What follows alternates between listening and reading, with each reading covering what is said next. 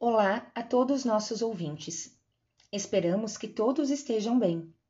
Hoje, em resposta ao desafio apresentado no módulo 1 da atividade acadêmica da disciplina Textos e Estratégias de Produção na Escola, vamos dar início a um debate que revisita e discute conceitos sobre análise linguística na produção de gêneros textuais, proporcionando reflexões para o desenvolvimento destas competências em sala de aula.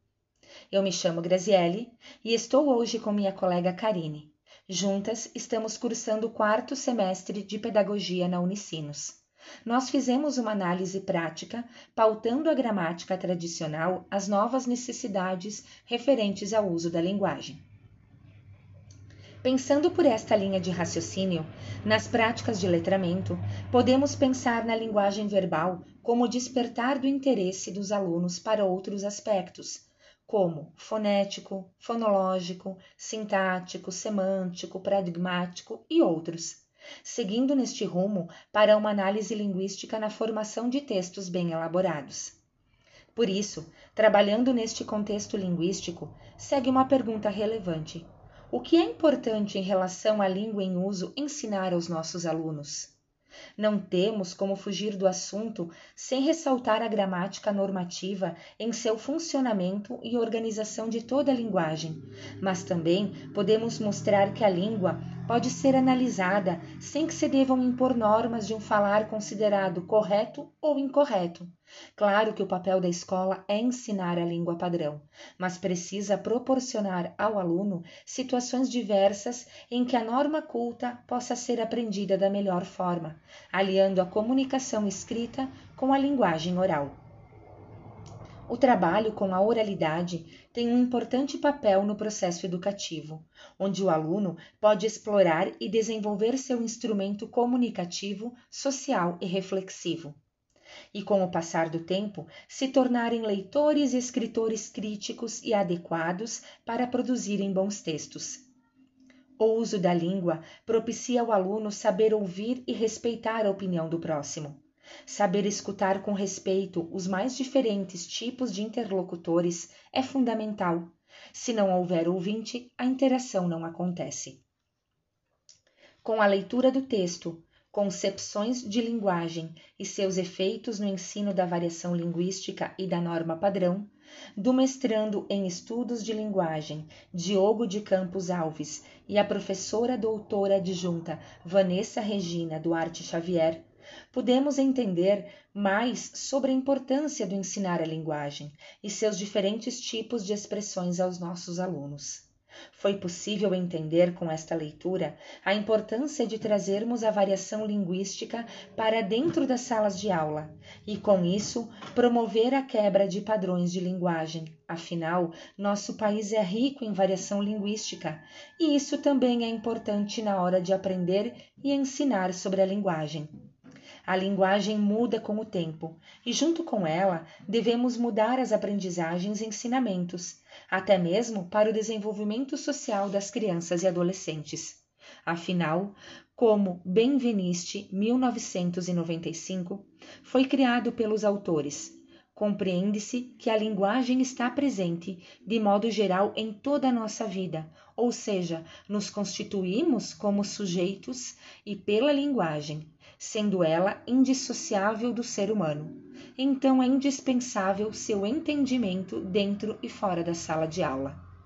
Agora, minha colega Karine fará seu posicionamento diante de outro tópico que precisa ser abordado e que de fato é de grande importância. Agora, falaremos sobre a segunda questão apresentada no módulo 1, Quais tópicos precisam ser abordados quando a produção textual coloca em cena uma prática de letramento? Começo minha fala com um relato sobre um acontecimento cotidiano que envolve a escrita, linguagem e prática de letramento de uma das crianças a qual eu trabalho. Bom, estou estagiando em uma escola, mais especificamente como monitora na educação infantil. E esses dias recebi um bilhete de uma aluna ainda não alfabetizada. Fiquei muito contente e logo abri achando ser um desenho ou algo do tipo, visto que ela não sabe ler e escrever ainda. Ao abrir o bilhete, vejo rabiscos que simulavam palavras em letras cursivas. Me surpreendi, pois consegui, através de um bilhete, entender que se tratava de palavras de carinho, pois o bilhete foi escrito em uma folha rosa com detalhes de cachorrinhos. Fora isso, tinha desenhos de corações e um desenho que representava a minha pessoa.